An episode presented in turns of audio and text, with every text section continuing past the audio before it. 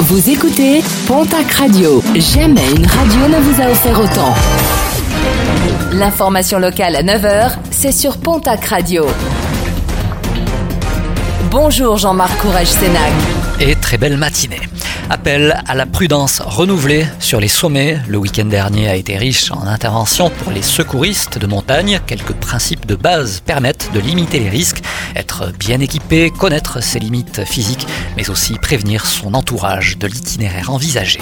Enquête ouverte au Pays Basque, le procureur de la République de Bayonne a confirmé sa volonté d'ouvrir une enquête suite aux échanges houleux entre le maire de Saint-Jean-de-Luz et des militants indépendantistes. C'était le 14 juillet dernier.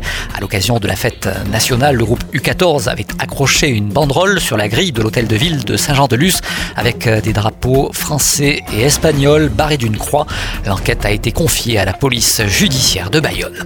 Plusieurs maires, députés et sénateurs des Pyrénées-Atlantiques mobilisés pour que la route directe entre Pau et Oloron soit relancée.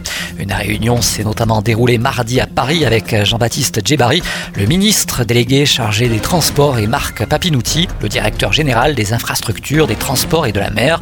Un projet de voie directe abandonné en 2008 lors du Grenelle de l'environnement.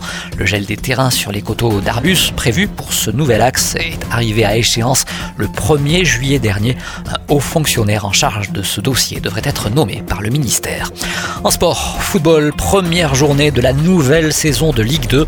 Le Pau FC reçoit demain samedi au Noust Camp l'équipe de Nancy. Coup d'envoi de la rencontre à 19h. Le TFC recevra à la même heure au Stadium de Toulouse l'équipe d'Ajaccio. Des matchs à retrouver en direct sur la chaîne L'équipe, le canal 21 de la TNT. Et puis en handball, la reprise pour le club de Billère et afin de préparer au mieux la nouvelle saison, pas moins de 6 matchs de préparation sont programmés en Béarn face à Toulouse, Huesca et Pampelune, respectivement les 6, 20 et 26 août. Trois autres matchs amicaux sont prévus, le tournoi de Saint-Afrique les 13 et 14 août face à Istres et Frontignan, ainsi qu'à Irun le 3 septembre.